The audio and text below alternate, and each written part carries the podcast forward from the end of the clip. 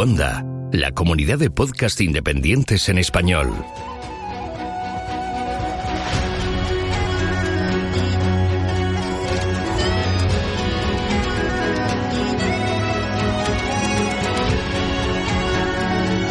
Estás escuchando Geocastaway, el podcast de geología y ciencias de la Tierra.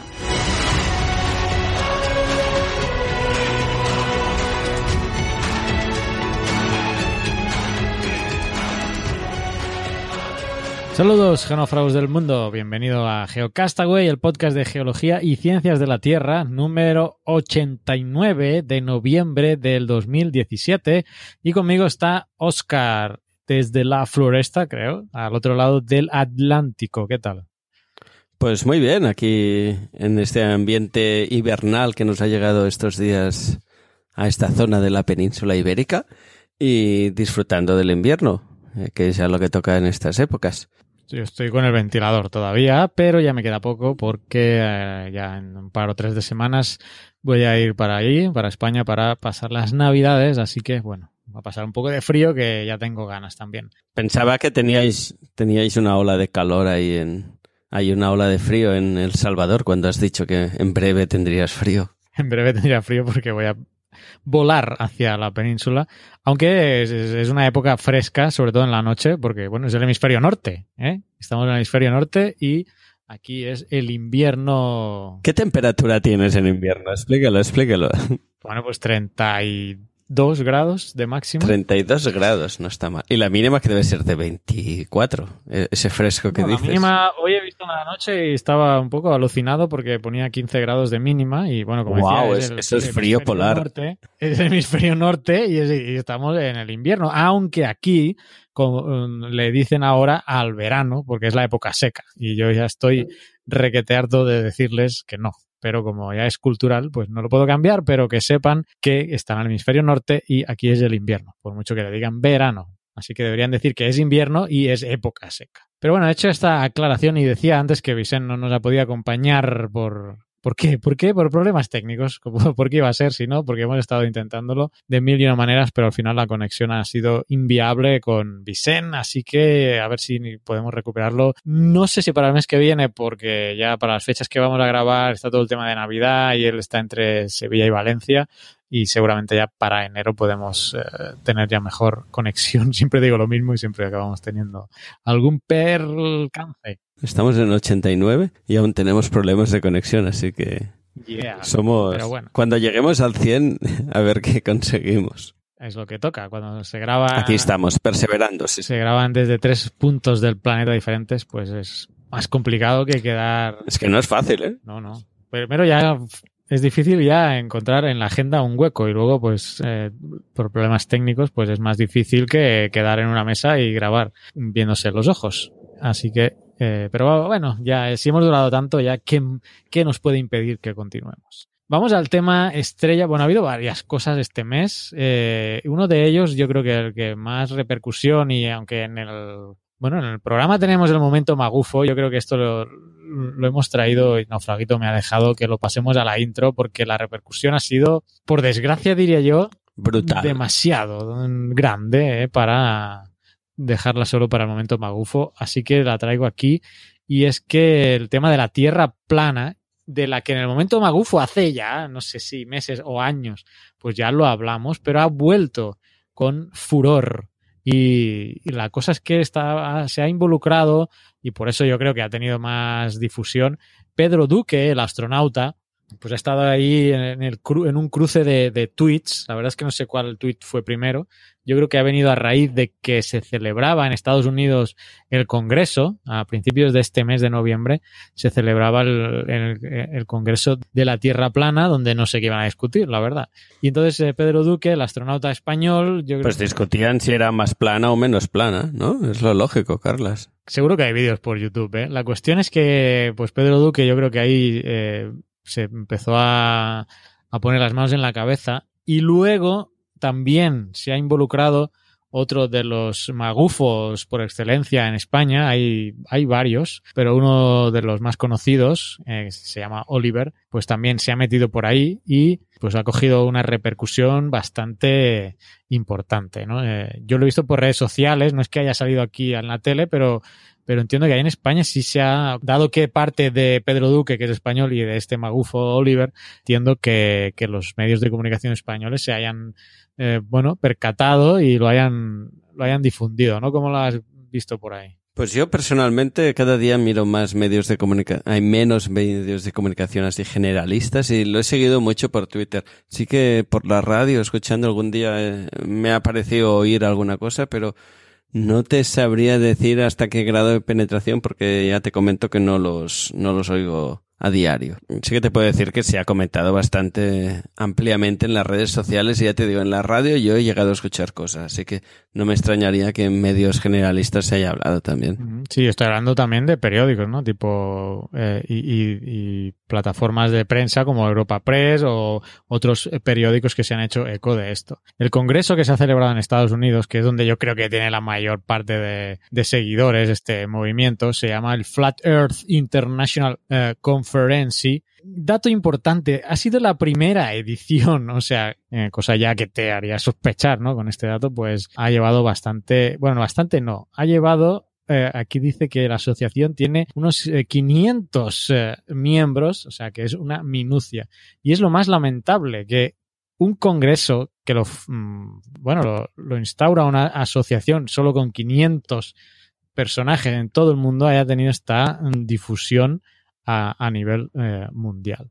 Tú sabes que esgrimen esta gente, ¿no? Para decir que la Tierra es plana. O ya, bueno, ya lo vimos en el momento magufo, pero ¿tú has visto el modelo que ellos presentan? No, no, no. Intento no. Bueno, la cuestión es que imagínate que despliegas el mapa mundi sobre una circunferencia y el extremo eh, o el borde de esa circunferencia sería lo que es toda la, la Antártida, ¿no? Donde el polo norte está en el centro, el Ártico es el centro de esa circunferencia y en los extremos todo el borde de el extremo del límite es la Antártida. O sea, algo así como The Wall, ¿eh? algo así como el muro de Game of Thrones, pues... Winter is coming. And winter is coming. Winter is coming, exactamente. O sea que si tú vas hacia los límites de esta tierra plana y vas a parar a el muro, o sea, no hay de otra. Entonces, según esta gente, cuidado, porque ellos, tú le podías refutar, bueno, pero si la Tierra fuera plana, eh, ¿cómo explicas el día y la noche? Pues te lo explican. Eh, bueno, entonces, ¿cómo? Si tiene una teoría, la desarrolla. Si hay que montar una teoría, te la montas bien, Carlos. No vas a tener estos pequeños fallos. Claro, ahí voy. Ahí va el decálogo magufo que os animo a que busquéis en anteriores episodios, o si no, os lo voy a enlazar aquí, lo voy a buscar en el episodio, que en el momento Magufo se hablaba de eso, donde tú puedes sostentar realmente cualquier pendejada, como se dice aquí en Centroamérica, con, pues con el decálogo magufo y es ahí mezclando, eh, usando científicos y nombres eh, que parezcan... Si dices cuántico en algún momento queda bien. Es cuántico, por ejemplo, cosas así, ¿no? Entonces, eh, esta gente sustenta, yo no voy a explicar ahora cómo lo hacen, porque para nosotros es, no lo hagas, es no. una falsedad, pero ellos te pueden sustentar que una Tierra plana tenga día y noche, que que tú puedas en un barco dar la vuelta y llegar al mismo sitio. Te pueden sustentar porque tiene horizonte, ¿eh? incluso una tierra plana. Te pueden sustentar la famosa experimento de Eratóstenes con las eh, sombras. Lo tienen todo preparado, ¿no? ¿Y cómo defienden lo que decía Pedro Duque, que de, desde el desde arriba al espacio él había podido ver que era redonda, porque la ventana era convexa, entonces lo deformaba. No, es mucho más burdo, lo que es todo es una conspiración para ocultar, Ah, Pedro ocultar los pruebas un- imágenes trucadas por Photoshop. Entonces, Quizás a Pedro, eso es verdad, quizás a Pedro cuando estaba en el espacio vio una lo metieron en una nave, en verdad no se fue al espacio, ¿no? Le hicieron creer que estaba en el espacio, como el Tintín, ¿no? No había un episodio de, o de los pitufos, ¿no? no sé. Los pitufos al espacio. Y, y le pusieron como una, una cartulina por la ventana y le hacían creer que la Tierra era redonda, pero en verdad era una cartulina. Es, es que yo creo que no nos damos cuenta, pero seguramente la cosa va más por ahí de lo que creemos. Pero yo tengo una cosa muy importante que estos días le estoy dando vueltas. ¿Qué pasa si en el congreso este va alguien de los de la teoría de la Tierra hueca? Sería un, un lugar interesante. ¿No hay un congreso de la Tierra hueca? Habría que ver si los de la Tierra hueca ah, tienen congreso. Pero ¿quieres decir que los de la Tierra hueca y los de la Tierra plana no, no deben ser muy afines entre ellos? Aunque conceptualmente quizás...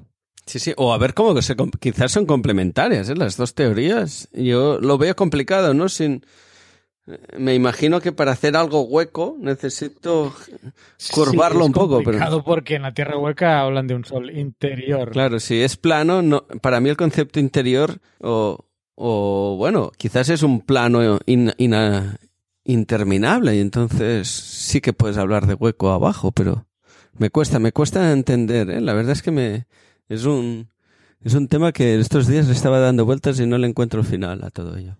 Creo que hoy no voy a dormir. Habrá que montar un encuentro. Tierraplanistas y tierrahuequistas. Explicarnos. Por, por si alguien se suma al podcast ahora y no sabe de qué estamos hablando, os recordamos que hay una gente que dice que la Tierra es hueca y que hay gente viviendo en el interior.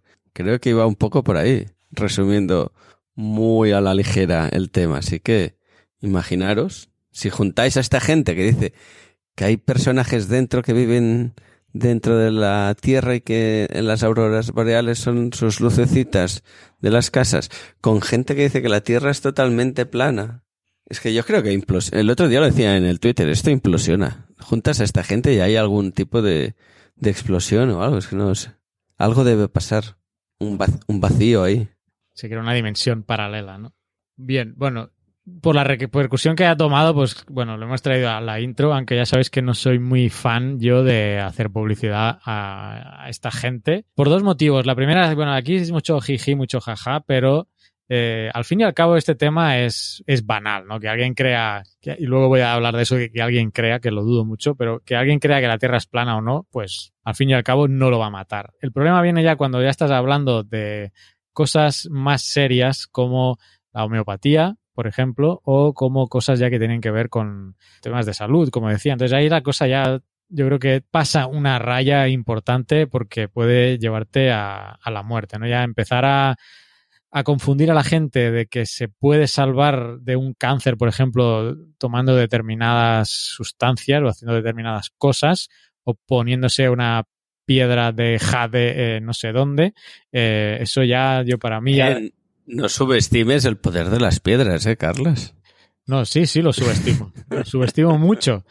Y por eso no creo que, aunque no nos estemos riendo de esta parte, pasar la raya en el sentido que mencionaba, ¿no? De, de ya estar metiéndonos con tema de salud, pues lo veo muy serio. Entonces, esto por un lado, Sí, sí. y lo veo muy grave. Y la otra es que dudo, realmente lo dudo. O sea, realmente dudo que esta gente se crea que la Tierra es plana. O sea, realmente yo no creo que su mente eh, se lo acabe creyendo. O sea, no sé realmente por qué ellos están eh, difundiendo esto. Es más por el afán de notoriedad, por el afán de, en el caso de los youtubers, pues de ganar suscriptores o por simplemente porque los, bueno, que reciban una serie de ataques que los ensalcen más. Porque yo estoy convencido, yo sé que ellos son conscientes del daño que están generando en el conocimiento de las demás. Eh, estoy hablando específicamente de los que lo difunden. Luego puede haber al- alguien que pueda eh, llegar a creérselo. De alguna manera, si no tiene los fundamentos básicos y necesarios sobre el conocimiento científico, pues podría llegar llevarlos a la incredulidad de poder creerlos. Pero yo estoy hablando de la Ahí, gente. ahí, Carlas, yo te aseguro que eh, seguro que hay mucha gente que se lo cree, porque viendo las cadenas que corren de WhatsApp que dicen barbaridades y la gente lo reenvía, es que si alguien le articula un poco de discurso, aunque sea falso, ¿eh? pero si articulas un discurso sobre la Tierra plana bien articulado, aunque se base en, en la nada, y seguro que hay un público receptor capaz de creérselo. Es- En eso no tengo ninguna duda. No, sí, estoy de acuerdo en que yo creo que haya gente que pueda llegar a creérselo, pero yo voy al origen, al, al difundidor, al que es el que lo está difundiendo, el que está originando eso, el que tiene los canales eh, en YouTube o otros programas. yo, esta gente, yo estoy convencido de que saben perfectamente lo que, lo que están haciendo. Y es manipular y son conscientes, estoy convencido de ello, de que saben que lo que están narrando es mentira, pero por motivos varios de audiencia o de, o de suscriptores o de, de generar controversia y de que se hable de ellos. Eh, o sea, por eso le ha ido excelentemente a este Oliver, pero le ha ido pero de coña que se metiera ahí Pedro Duque, a, que se, me- se metiera ahí eh, con un tweet, porque ahora yo no he entrado a ver cuántos suscriptores tenía, pero seguro que tiene muchos más que los que tenía antes, que ya eran desgraciadamente bastantes. Si no hay algo más sobre la magufada de del mes, No, no, yo creo que demasiado ya lo hemos tratado. Podríamos esto, promulgar un, un, un, un encuentro entre tierra hueca y, y tierra plana, a ver qué O pasa. monta- Carlas, ¿qué te parece si decimos que la Tierra es piramidal y ya está? Montamos que el cuarzo, el cuarzo presente en la Tierra con sus pirámides de Y que hubo una, sílice. y que hubo una No, eh, civilización alienígena que vino y sus estructuras moleculares eran en forma de pirámide y Pero, exacto, y podríamos decir que la gente que la Tierra es plana tiene razón, pero por solo uno de los tres, ay, de los cuatro planos, ¿no? Que existen más planos.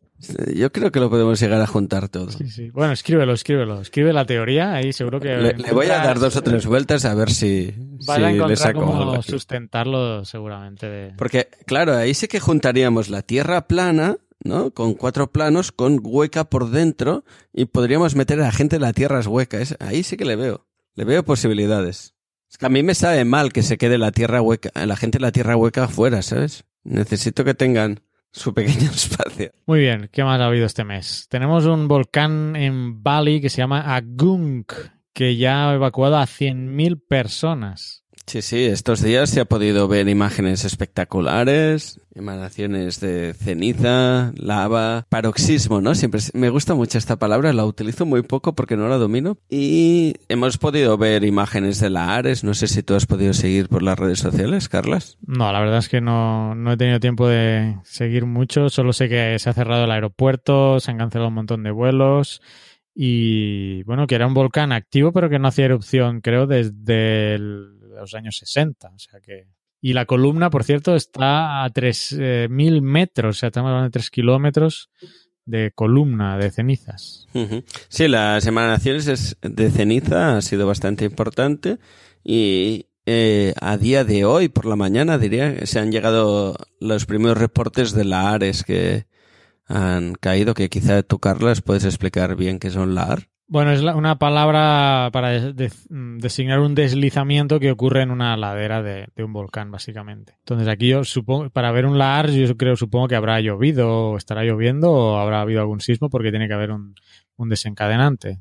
Eh, Otra cosa son las coladas piroclásticas, que son producto del propio pues, colapso de la columna de cenizas, pero si un lahar, al fin y al cabo, no deja de ser un, un debris flow, ¿no? En tecnicismo en inglés, un colada de detritos que se generan en una falda de, un volcán. ¿eh? Y por eso se llama lahar, que viene, es una palabra que viene precisamente pues, por ahí de Asia. ¿eh? Este mes también eh, ha habido un otro fenómeno destacado así telúrico, que ha sido el sismo que ha habido entre la frontera entre Irak e Irán. Por desgracia provocó numerosas muertes, que tuvo una magnitud, ahora no recuerdo bien si era entre 7.1 o 7.3, pero sí que estuvo ahí. Lo estuvimos comentando en nuestro canal de Telegram, que además fue curioso porque Instituto Geográfico Nacional de España eh, enseguida lo sacó y en cambio el USGS, que es el que normalmente utilizamos de referencia, eh, estuvo un buen rato para validarlo, para sacarlo. Y dudábamos ahí de, ostras, a ver si los del Instituto Geográfico Nacional se han despistado y han, y han tenido un error. A veces pasan que saltan el armas que no son realmente. No al Instituto Geográfico Nacional, ¿eh? en general. A veces, un día me recuerdo que salía uno en Inglaterra, no sé quién lo daba, pero marcaban un, un sismo fuerte en Inglaterra a, a dos kilómetros de profundidad. Y era como, aquí pasa algo raro, no, no es una zona que pa- aparentemente tenga que ser muy sísmica.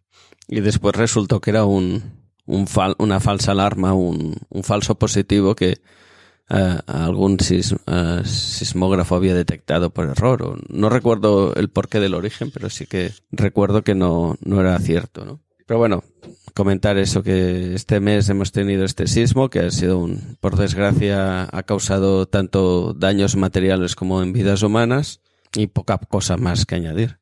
Sí, la curiosidad esta de, del Instituto Geográfico Nacional que no, nos dio el resultado antes y eso que en, en nuestro canal de Telegram cuando pasan cosas así pues normalmente estamos activos ahí y vamos comentando cositas. Antes se me, se me ha olvidado comentarte que eh, en Estados Unidos, además, existe un tipo que se llama Mike Hughes, que no sé si ahí salió, pero este tipo eh, tiene 61 años y lo que quería hacer era lanzarse a sí mismo en un cohete casero a 550 metros de altura. Ah, sí, de la tierra plana, ¿no? Esto sí, es. sí. Esto sí que lo a he visto. 800 kilómetros por hora eh, en un cohete suyo, ¿no? Casero, sobre el desierto de Mojave. Ah, mira, Carlas, esto que decías antes de si había salido en la tele o no, mira, esto sí que ahora que lo estás explicando, lo recuerdo que lo vi en un canal de aquí de la televisión pública catalana. Así que sí que sí que ha trascendido la televisión. Pues sí. en un acto de sensatez, el, el est- Estados Unidos, o sea, el gobierno, mm, le ha puesto, dice la noticia que le ha puesto algunos obstáculos, ¿no? Y a este tipo lo entrevistaron, ya imagínate, ¿no? Dándole difusión también a estas tonterías. eh, y dice que, pues, que no tenía ningún documento en el cual le habían dado mm, permiso para, para hacer esto, ¿no? Por lo tanto, como no tiene permisos y, bueno, supongo que no debe ser tan fácil tirarse uno en un cohete 500, ¿cuánto he dicho? 550 metros de altura. De momento ha pospuesto el, el, lanzamiento. Y todo esto era para demostrar precisamente lo que hablábamos antes de, que la Tierra es plana, ¿no? Así que imagínate que para que llegue al punto de un Totolavas quererse tirar en cohete, O ha pillado cacho él, ¿eh? Yo, creo que hizo un intento y pilló bastante cacho. No, no sé qué el nivel de daños, pero yo vi una imagen y no parecía estar muy entero. No. Había hecho una prueba eh, anterior, no era la oficial, era como un- una pequeña prueba piloto a menos distancia y menos velocidad, pero ya pilló cacho, ya algo salió mal, por decirlo de una manera. el tipo además estaba haciendo una campaña de crowdfunding eh, para recaudar, no sé si eran, a ver, 150 mil dólares. En aquel entonces, estamos hablando del 2016, este ya lo intentó el año pasado además. Y bueno, y la asociación esta le ayudó, le ayudó a recaudar, ah, no sé si llegó a, a 8.000 o algo así. Eh, con eso dice que sí, que construyó un cohete. Eh, déjame ver, porque aquí hay un vídeo de YouTube, a lo mejor es lo que estás comentando tú. No creo en la ciencia, dice Hughes a la Associated Press. Ya. Bueno, con esta afirmación no me extrañaría que se pudiera matar este hombre. Lo que me alucina a mí es que este tipo, sí, o sea, ¿qué fórmulas usa para lanzar un cohete? Si utilizas unas fórmulas, aunque sean las, las de Newton, en algún sentido ya estás, eh, estás interpretando que la Tierra no es plana, ¿no? O sea, tiene que haber alguna manera de que, pues, ¿cómo explica la gravedad, por ejemplo, eh, est- estes- estas personas? En fin, déjame ver el vídeo de YouTube a ver qué pasa aquí. Esto fue en el 2016, si no recuerdo mal. Este tipo construyó una rampa y tiene su cohete aquí y efectivamente se lanzó. O sea, hubo, un lanzamiento. A ver, vamos a poneros el, el link quizá eh, a este vídeo. Yo no lo había visto, a ver, sí. O sea, está lanzando. A ver, ah, se abre un paracaídas y bueno, y ahora cae por gravedad y lo veo que lo están sacando un poco quejoso, ¿eh? Pero está vivo el hombre, está vivo. Eh, ¿Qué más? Tengo alguna última noticia. Es- ha habido una cumbre del cambio climático este mes pasado también. Cumbre del clima de Bonn, la COP23, efectivamente, y donde ya se tienen que, bueno, empezar a presionar un poco, aunque yo siempre oigo lo mismo cada año y veo que esto del cambio climático va más lento que una tortuga coja. Además, ahora Estados Unidos se ha salido de lo, del pacto aquel de París, o sea que la verdad, yo no sé cómo va a terminar este tema. La capa de ozono sí ha mejorado mucho por todas las restricciones de aerosoles que hubo, pero bueno, las emisiones de gases de todas formas, eh, no sé en qué magnitud se están recortando, porque otra noticia que la vinculándola es que más de 15.000 científicos lanzan un nuevo aviso. A mí no me gusta el titular, lo hice para proteger la Tierra, ya sabéis lo que opino. Eh, la cuestión es que, bueno, eh, ha habido un manifiesto nuevo de compartiendo la esencia del, del documento, que bueno, que seguimos. Estos 15.000 científicos han firmado en la revista Bioscience esta declaración, eh, que la, os la voy a enlazar para que la podáis ver, pero bueno, lo que vienen a decir es que seguimos eh, cargándonos el ecosistema, contaminando, etcétera, ¿no? No me gusta el titular de proteger la tierra, estamos matando la tierra, aquí hay otro que dice, a ver, la tierra amenazada, bueno, ya sabéis que la tierra pues tiene 4.500 millones de años y ha pasado por periodos mucho más complicados que el que está pasando ahora. Lo que pasa es que nosotros estamos viviendo sobre ella y efectivamente no cualquier condición que hay en la Tierra, pues nos favorece a nosotros. Entonces, no hablemos de salvar la Tierra, porque a la Tierra le importa un pepino. Lo que nos importa a nosotros es la biodiversidad, los seres vivos, obviamente, que hay, no estoy discriminando a los animalitos y a nosotros mismos, obviamente, pero que no hablemos de la Tierra como que fuera la famosa teoría de Gaia que tanto odio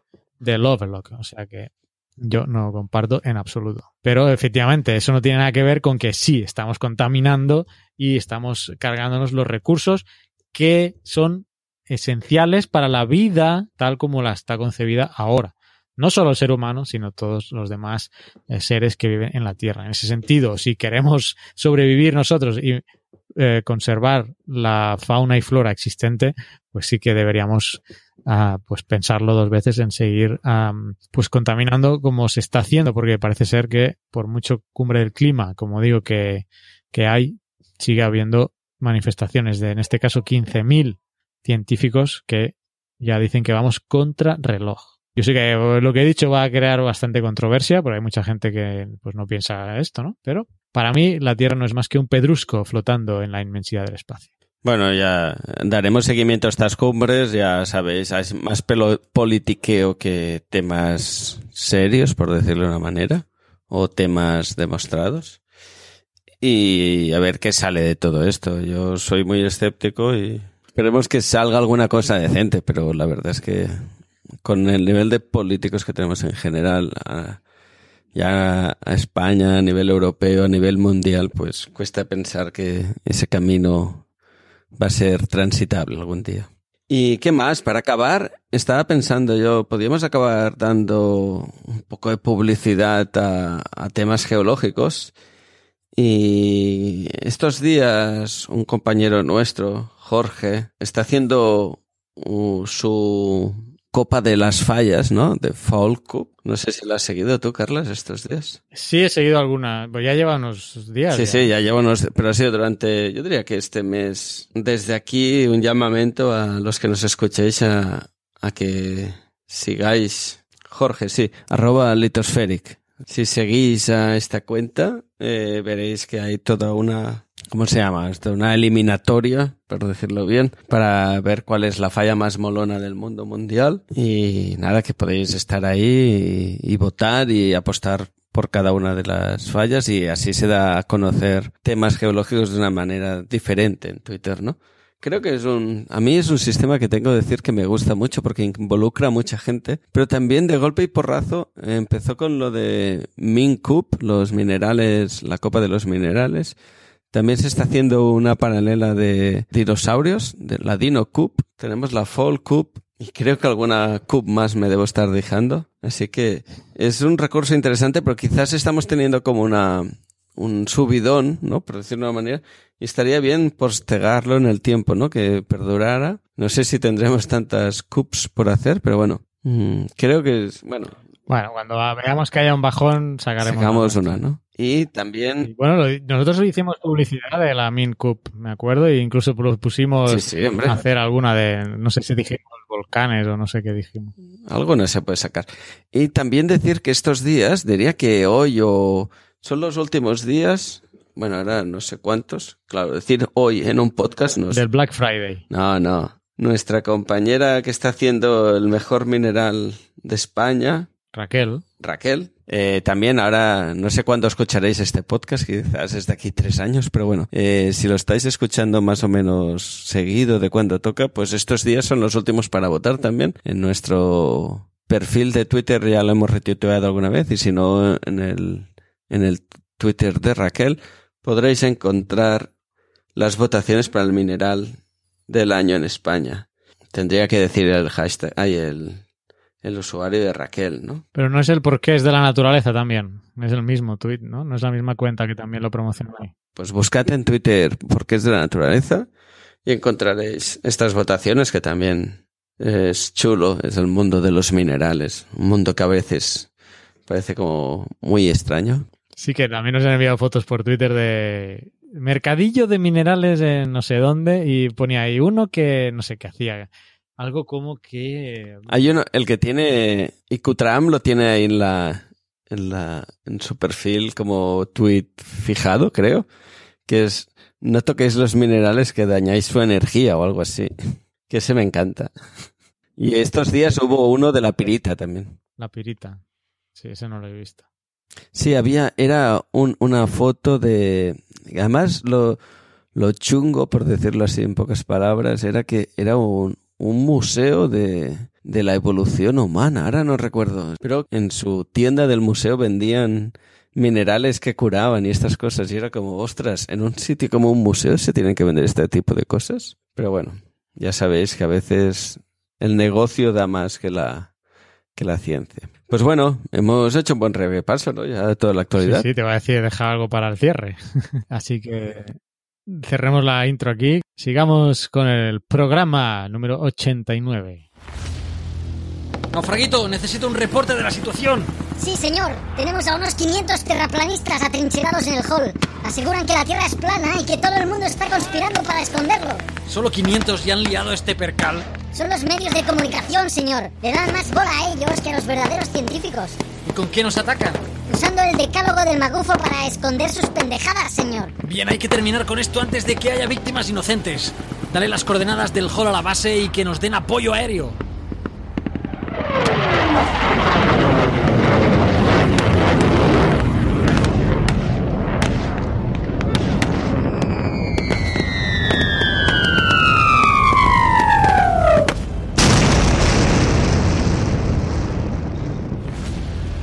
Estupendo, naufraguito.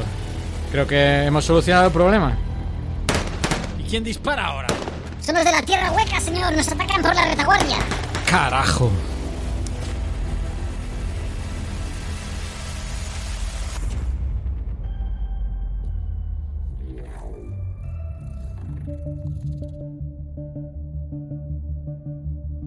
Estás escuchando Geocastaway, el podcast de geología y ciencias de la Tierra.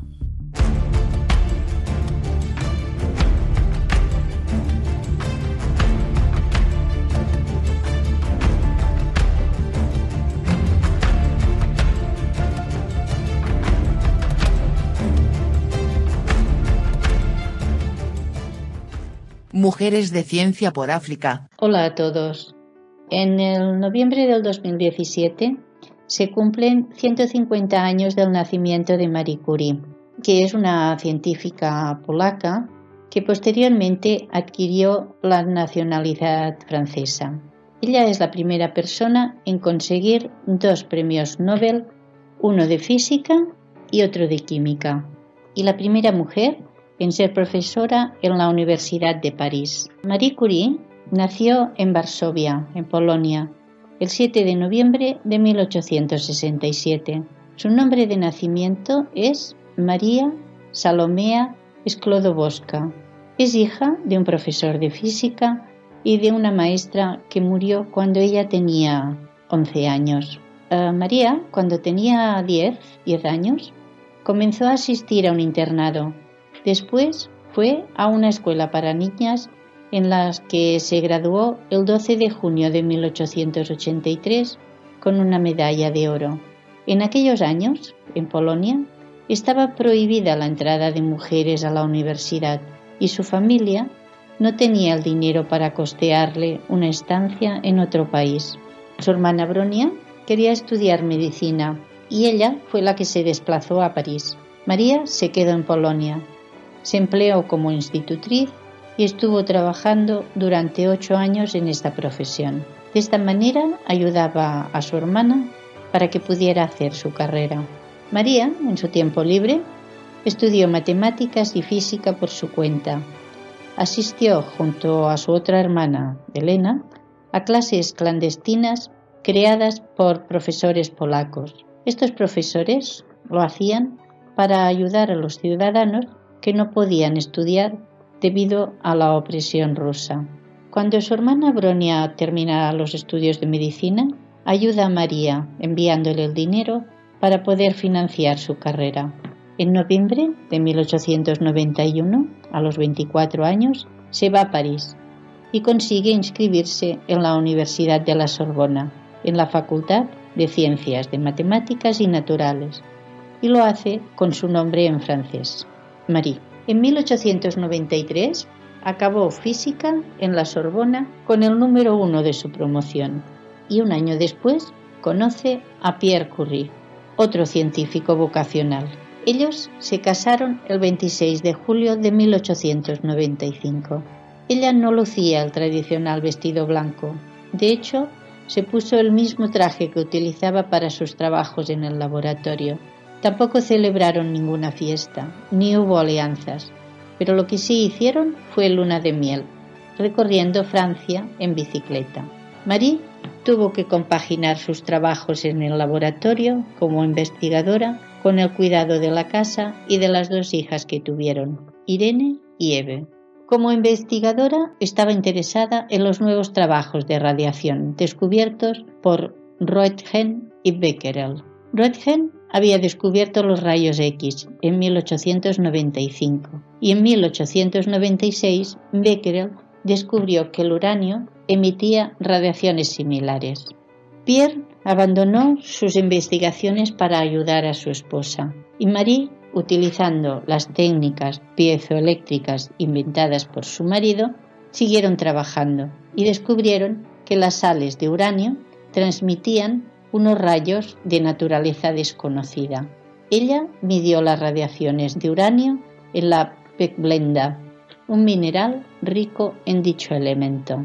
Tras varios años de trabajos constantes, en 1898 aislaron dos nuevos elementos químicos, el polonio y el radio.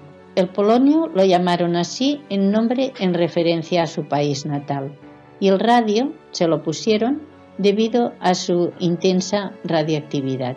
En 1903, Marie Curie, junto a su marido y junto a Henry Becquerel, obtuvieron el Premio Nobel de Física.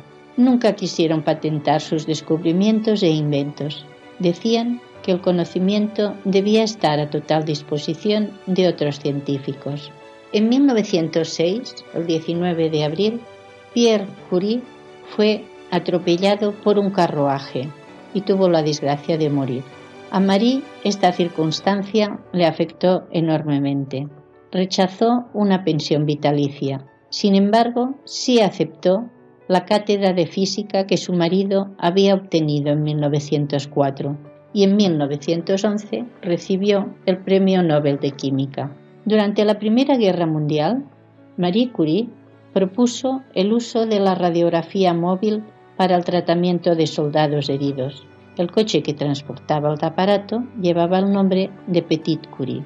Su hija Irene empieza a ayudarla con 18 años y obtiene en 1935 el Premio Nobel de Química por su descubrimiento de la radioactividad artificial. Un año antes, el 4 de julio de 1934, muere Marie Curie. Lo hace con una anemia aplásica probablemente ocasionada a consecuencia de las radiaciones con las que estuvo expuesta en sus trabajos. En 1995, sus restos fueron trasladados al Panteón de París, convirtiéndose en la primera mujer en ser enterrada en él. Bien, espero que os haya gustado y hasta la próxima. Adiós.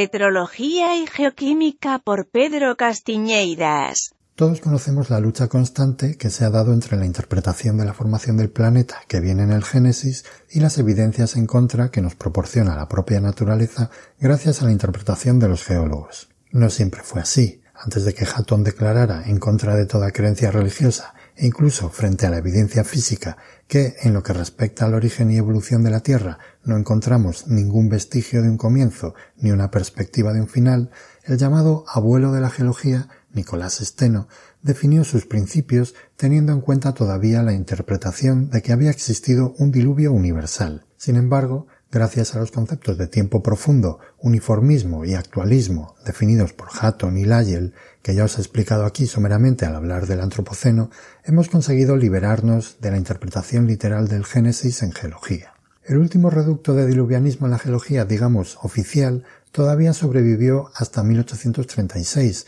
año en el que William Buckland corrige un texto suyo de 1823 en el que habla del diluvio y lo sustituye por la perífrasis una gran inundación.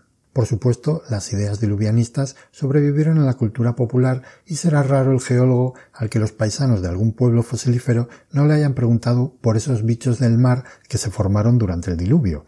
A mí me ha pasado. El caso es que de las corrientes anticientíficas que afectan a la geología, como los terraplanistas o los terrahuequistas, la más peligrosa de todas, sin duda alguna, es el creacionismo.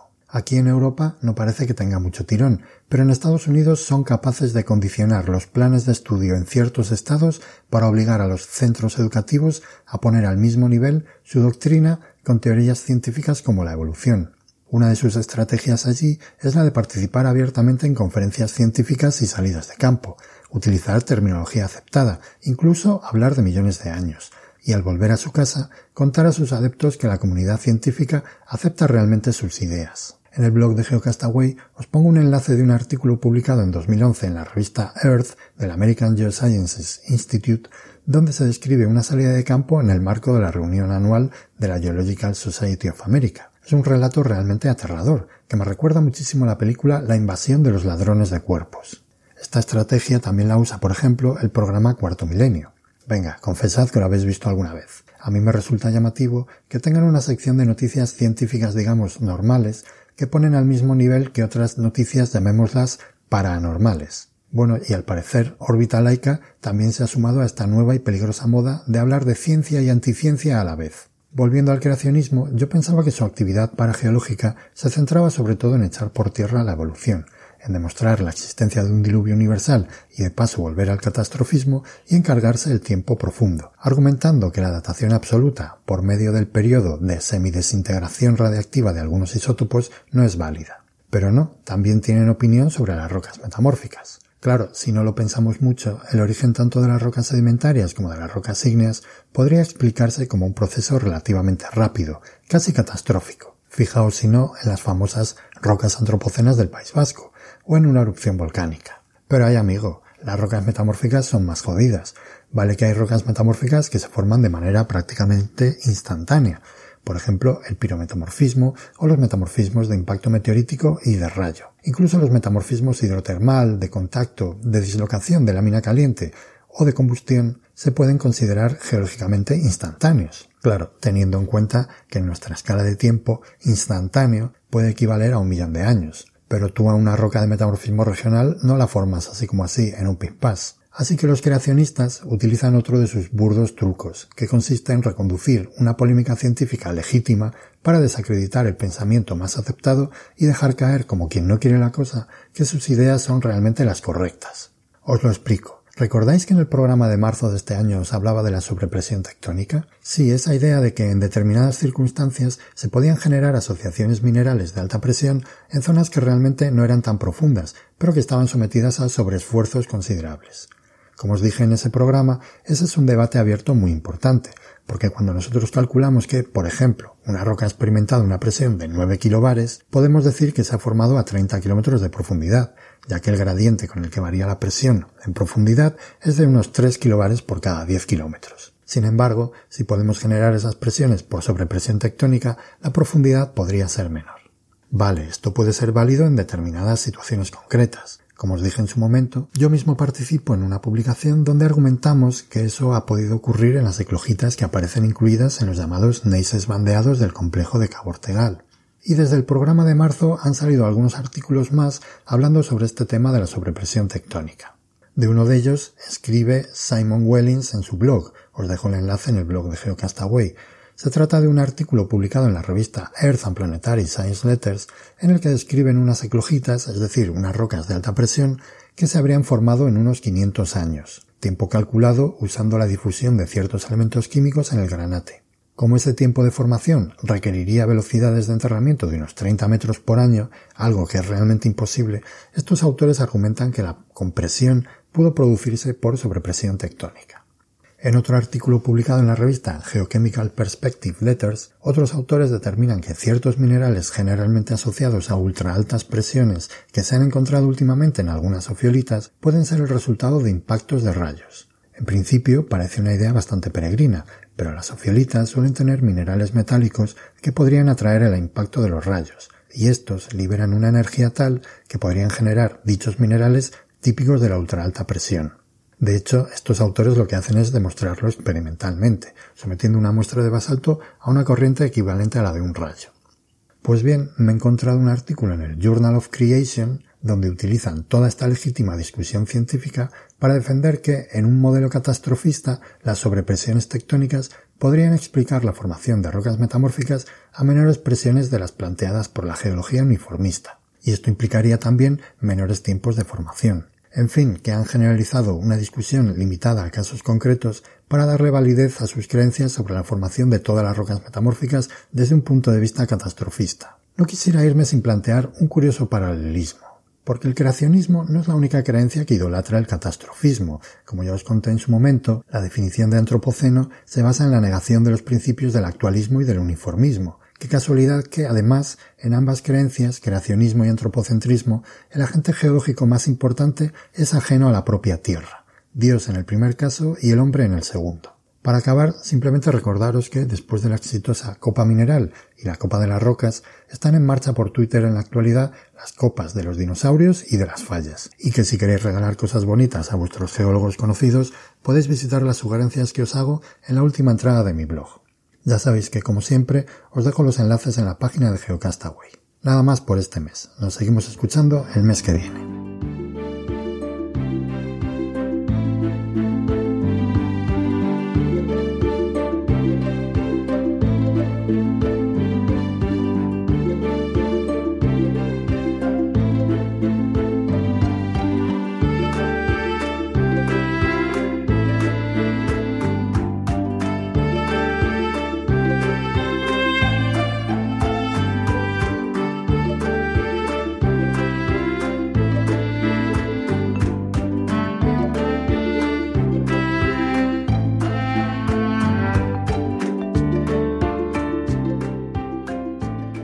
Paleontología con Fernanda Castaño. Hola amigos de GeoCastaway, soy Far Castaño.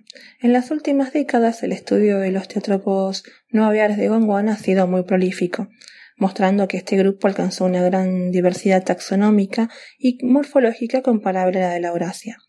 El registro de estos terópodos incluye carcadontosáuridos, megaloptorans, por supuesto albelisáuridos, ungulados y avialanos basales. Este registro fósil ha sido crucial para comprender la evolución y la biogeografía global de los dinosaurios durante el Mesozoico. Los primeros probables restos de terópodos de Gondwana fueron descubiertos en Colombia por Karl Degerhardt, un, un arquitecto e ingeniero alemán en 1839. Recuerden que en este momento la palabra dinosaurio ni siquiera existía, pues esta vía sería acuñada por eh, Richard Owen en 1842. Degerhardt identificó estas, estos restos como huellas de pájaros, pero la descripción que realiza sugiere que estos eran eh, dinosaurios bípedos. Sin embargo, no fue hasta 1896 que el primer terópodo de Gondwana fue nombrado por el paleontólogo francés Charles de Perret como Megalosaurus cretacissimus del Cretácico superior de Madagascar. Durante ese tiempo, varios restos de terópodos fueron descritos desde India, África y América del Sur durante todo el siglo XIX. Estos primeros descubrimientos, sin embargo, eran fragmentarios y llevaron a sus autores de finales del siglo XIX y principios del XX a interpretarlos como pertenecientes a eh, linajes que ya encontrábamos en Europa y América mm, del Norte. En 1901, Smith Howard describe Genodictes basado en eh, los restos fragmentarios del cráneo, incluyendo algunas porciones de las maxilas y premaxilas, parte de los supradentarios y algunos dientes que habían sido eh, recolectados por Santiago Roth en Chubut, una provincia argentina, a finales de la década de 1880. Y durante mucho tiempo Genodictes fue el terópodo más completo conocido de América del Sur. Esto fue hasta 1970. Posteriormente, en el 2004, Oliver Raut analizó el espécimen y concluyó que eh, Genodictes está más estrechamente relacionado con ceratosaurus que con los más derivados abelisáuridos. Entre 1915 y 1933 ocurren los eh, más importantes descubrimientos de terópodos en Gondwana. Estos descubrimientos fueron en su mayoría reportados por el trabajo de los paleontólogos alemanes Friedrich von Huene, Ernst Stromer y Werner Hanich, incluyendo por primera vez la publicación de esqueletos parciales eh, muy informativos, como es el caso del Spinosaurus y el Elafrosaurus, descritos respectivamente por Stromer y eh. Recuerden que a pesar de, del bajo registro fósil, Spinosaurus permanece actualmente como uno de los más famosos dinosaurios de todos los tiempos. Pero durante y después de lo que fue la Segunda Guerra Mundial, esta influencia alemana mm, desaparece y comienza a haber una mayor participación de paleontólogos franceses. Recién en la década de 1960 se inicia lo que podríamos llamar como un periodo moderno, la investigación de eh, terópodos en Gondwana, particularmente liderada por el biólogo argentino Osvaldo Rey, quien junto a, Rodolfo Casamiquela y José Bonaparte comienzan a explorar las rocas mesozoicas de Argentina buscando por posibles fósiles tetrápodos. En 1985 José Bonaparte publica una pequeña nota presentando al Carnotaurus como un nuevo género y especie y describiendo brevemente el, cráneo y la mandíbula inferior. Carnotaurus astrei había sido recolectado en la formación La Colonia también de la provincia de Chubut. Los descubrimientos de Bonaparte y sus colaboradores resultaron finalmente en el reconocimiento del registro terópodo de Patagonia como el más relevante e informativo entre los de los continentes de Gondwana. Algunos de los eh, terópodos descubiertos en esta región son conocidos sobre la base de eh, cráneos y en algunos casos esqueletos prácticamente completos que ofrecen un detalle de la anatomía y filogenia de avilesáuridos, carcadontosáuridos y también manioraptores. Eh, bueno amigos, espero que lo hayan disfrutado, que la fuerza los acompañe y recuerden que solo faltan dos semanas para el estreno de la nueva película de Star Wars. Adivinanza. Vuela y no tiene alas. ¿Qué es? ¡Una roca voladora! ¡Llama geólogo!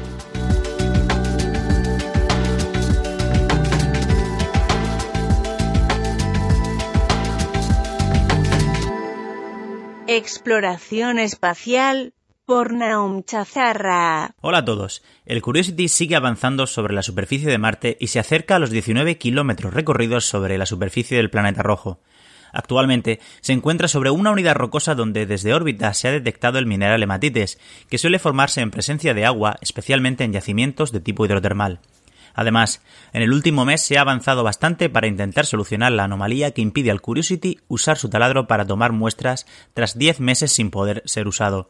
Esta herramienta es fundamental para poder estudiar muestras obtenidas desde el interior de las rocas, donde habrían sufrido menos alteración con el paso del tiempo que las rocas que hay expuestas en su superficie. Y hablando de misiones, ya ha comenzado la construcción del rover que en 2020 despegará hacia el planeta rojo aunque externamente nos pueda recordar mucho al Curiosity, traerá interesantes novedades, como un espectrómetro de rayos X capaz de estudiar objetivos más pequeños que un grano de arena, un láser ultravioleta para buscar signos de carbono e incluso un radar para estudiar la estructura más inmediata debajo del rover.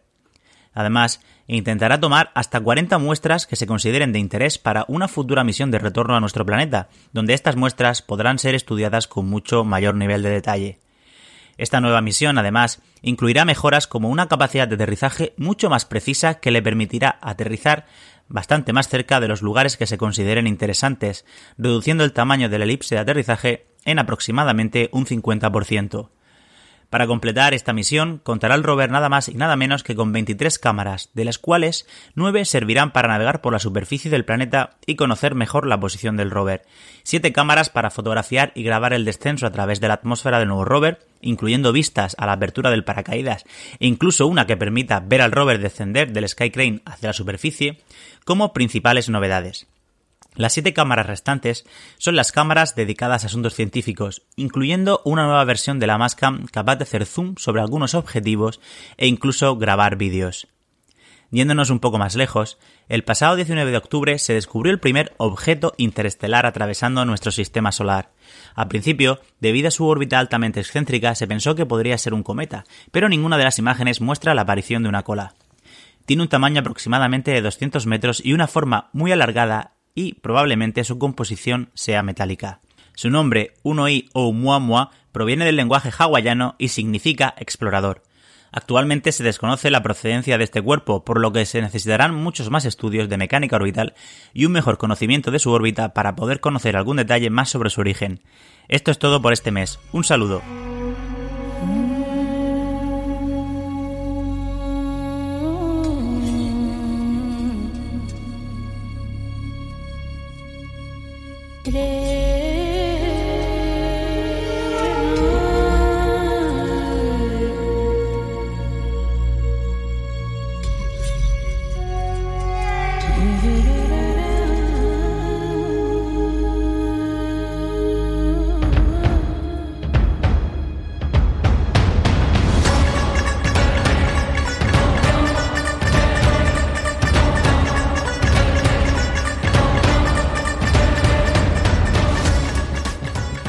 Bueno, geonáufragos, ya ha pasado un ratito, contentos de que estéis aquí acompañándonos y ya empezamos a llegar a nuestro momento de cierre, pero antes siempre nos gusta recordar un poco qué, cuáles son nuestras redes sociales y los seguidores que tenemos. Recordar siempre que tenemos nuestra página web, geocastaway.com, ahí es donde encontraréis todo, todo es todo. Y de ahí, pues nos difundimos, ¿no? Nos duplicamos como, como si fuéramos células en crecimiento en muchas redes sociales. Haremos, intentamos estar en casi todas, pero bueno, vamos a repasar las principales. La que a mí me gusta de verdad, que es Twitter. Nadie me paga, pero me gusta mucho, tengo que decirlo. Ah, ya tienes más caracteres, ¿eh? Te puedes explayar más. Eh, te tengo que decir que no me gusta, ¿eh? Soy de los que me gustaba mucho Twitter con 140 caracteres las, las chapas que mete la gente ahora con 280 creo que sobran a veces, pero bueno. Ahora se han hecho famosas los hilos, que ahí sí meten una, meten novelas ahí. Sí, pero mira, un hilo a 140 caracteres vale, pero es que a mí una de las cosas que me gustaba mucho de Twitter era la sencillez y la rapidez. Tú mirabas de un vistazo y si te gustaba o no. A medida que pones más palabras por el medio, la cosa cansa más. Tengo que decirte que yo vivía mejor con 140 que con 280. Pero bueno, Si escucharas algún, programa, algún podcast tecnológico, la verdad es que ponen a parir Twitter, ¿eh? Porque no tienen rumbo, no saben dónde van. Sí, sí, desde que han metido... Sí, bueno, eh, yo creo que como idea estaba bueno, lo que no están... Eh, entiendo que no están vendiendo bien o monetarizando bien Monetizando, sí. el producto. Y entonces se ha metido gente de fuera ahí en capital y van opinando y no sé, ya te digo. Me gustaba más antes, pero mira tú, la, la vida es así y hoy en día en los La temas tecnológicos las cosas. ¿Te acuerdas de esos dibujos? La vida es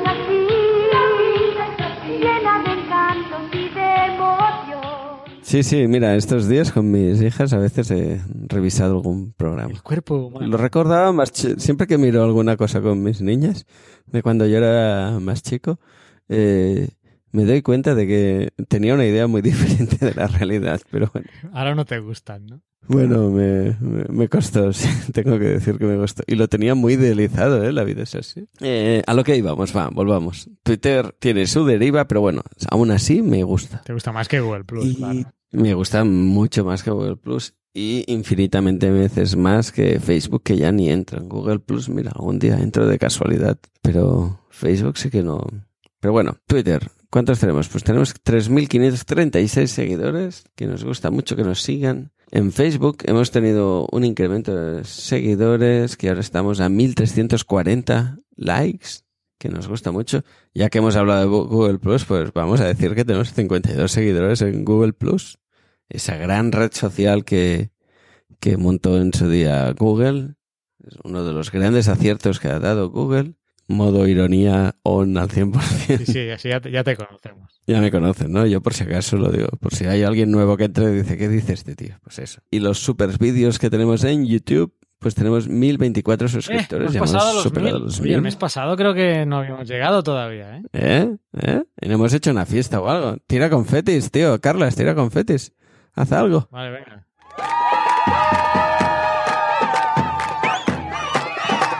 Pues bueno, eso que hemos llegado a los 1000, que nos hace mucha ilusión en YouTube.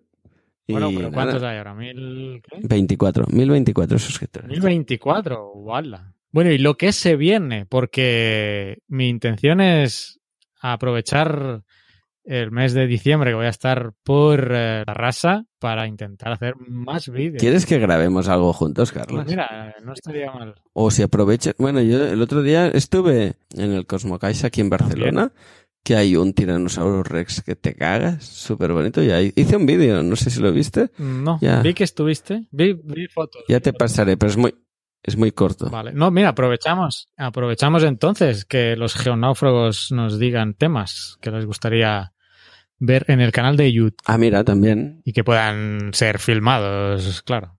Que no me pidan, eh, no sé, eh, el Río Tinto, el Río Tinto, porque no me va a dar tiempo de ir, pero bueno, si está por la comarca o la provincia de Barcelona, Solo alrededores de Barcelona, ¿no?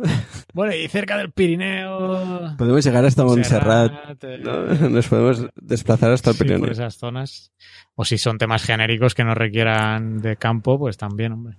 Por cierto, que tengo pendiente el... ¿Cómo identificar un conglomerado, no? Por ejemplo, mira, ahí en Montserrat estaría fácil eso. Por cierto, que tengo pendiente el viaje a... al Gran Cañón, que no me he olvidado de él y que tiene que producirse en este mes, este año que va a entrar para cumplir mi palabra. Así que, bueno, estad atentos.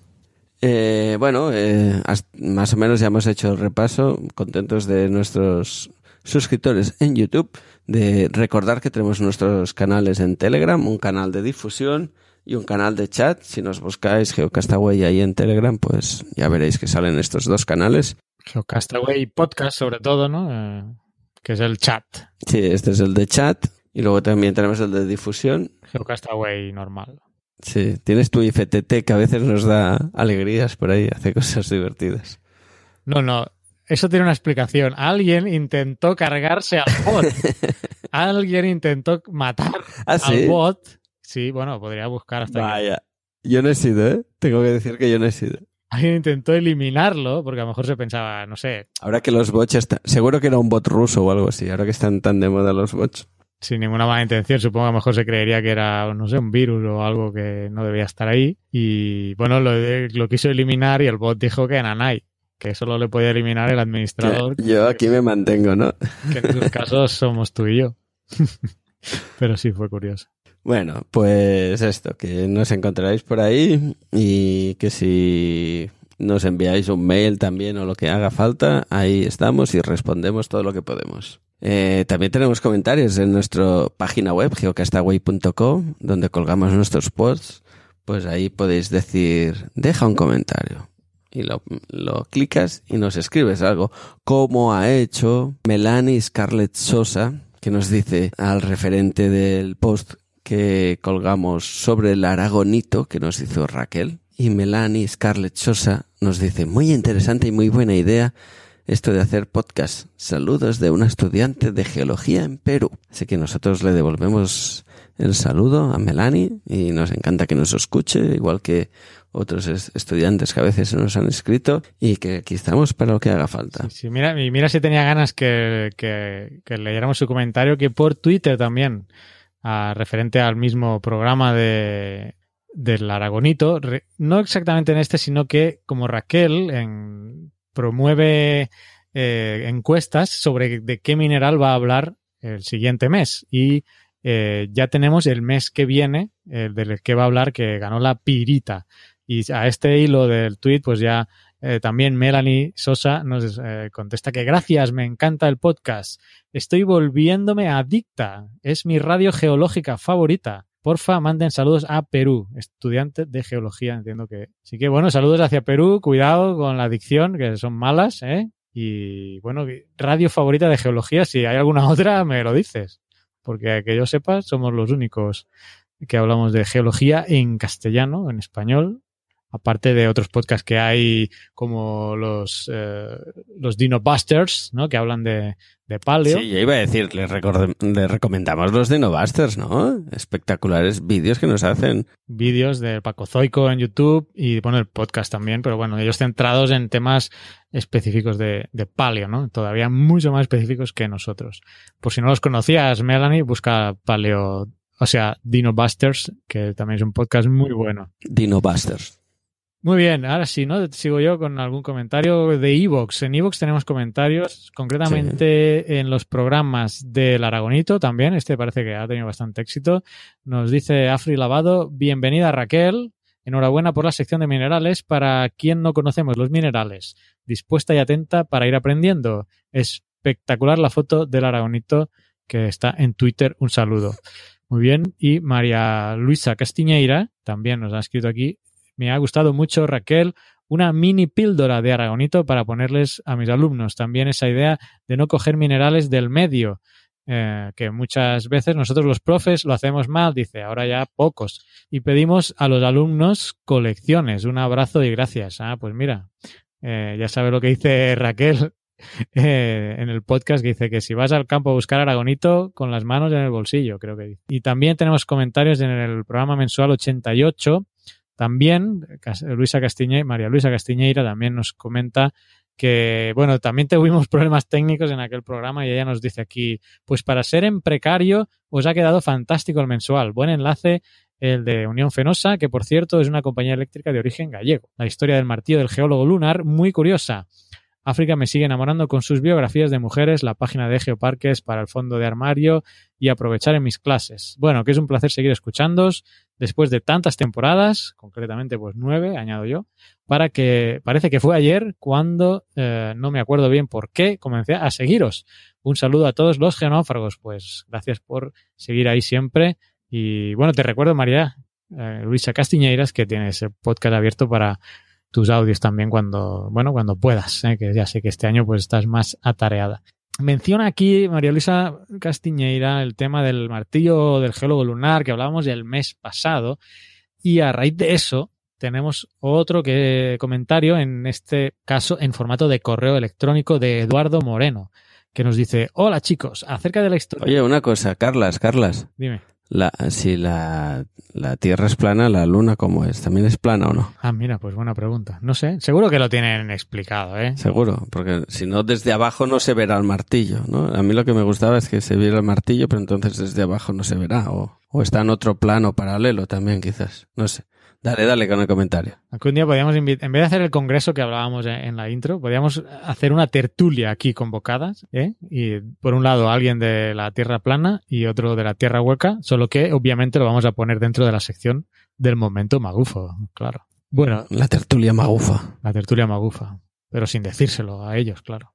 Tenemos un mail de Eduardo Moreno vinculado con lo del martillo de geólogo eh, que dice, hola chicos, acerca de la historia del lanzamiento de martillo por el astronauta geólogo en la misión Apolo 17, dicha escena está escenificada en el último capítulo de la serie que os recomiendo encarecidamente que veáis de la Tierra a la Luna. Aparte de este último capítulo, el 12, en el capítulo 10 está dedicado precisamente a cómo Jack Smith promovió la idea de formar mejor en geología a todos los astronautas de las últimas misiones Apolo. Ese capítulo está dedicado casi por completo a la geología y lo considero altamente pedagógico para atraer a personas a la geología.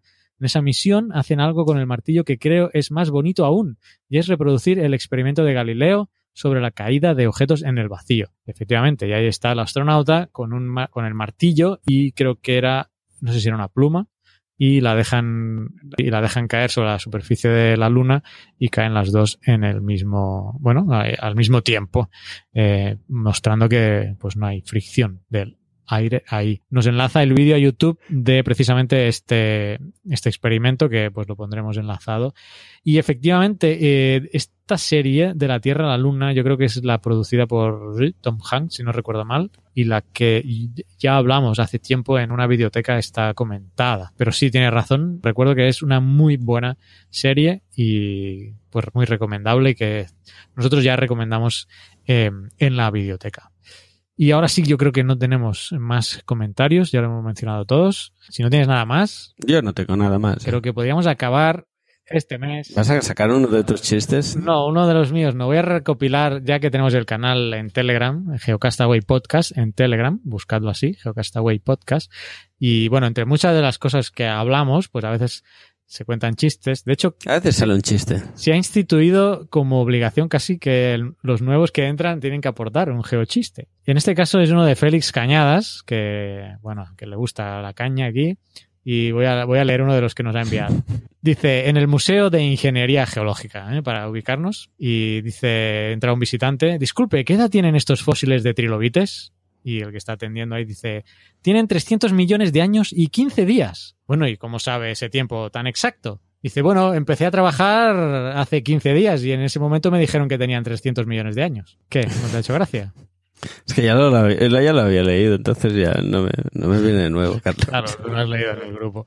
Bueno, muy, muy bueno, Félix, gracias. Eh, No voy a ser yo quien critique a Félix, pero, pero está al nivel de los chistes de Carlas, ¿eh? hay que decirlo. no, de eso se trata, ¿no? Además es una foto, ¿eh? No está escrito, no sé, aunque parece de un Word. Sí, sí, es una Pero foto. es una foto de un Word. ¿Será que lo ha redactado él? Félix, acláranos eso. Bueno, ah, terminamos eh, por lo alto con el gecko aquí. No sé si lo oís de fondo, pero tengo animalitos en mi casa. Un gecko que está haciendo... No, no, yo no lo No oigo. se oye.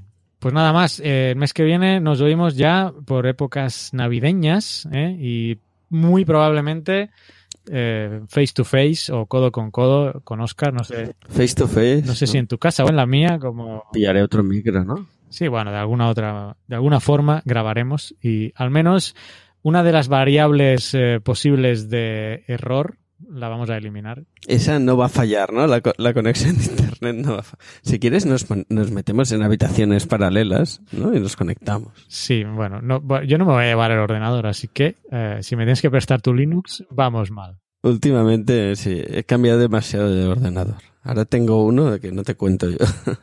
Pero bueno, estamos chutando con este. Pues nada, geonáufragos, nos vemos en el episodio de diciembre ya con todos los adornos navideños incorporados. Ya será el 90, ¿no? Mira, Navidades y 90 ya.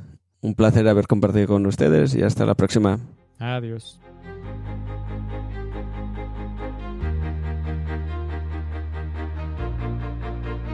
Envíanos tus comentarios, preguntas o sugerencias a geocastaway.gmail.com. Puedes escribirnos en nuestra web geocastaway.com. Búscanos en Facebook y en Twitter. Y escúchanos también a través de iTunes, Evox o Miro.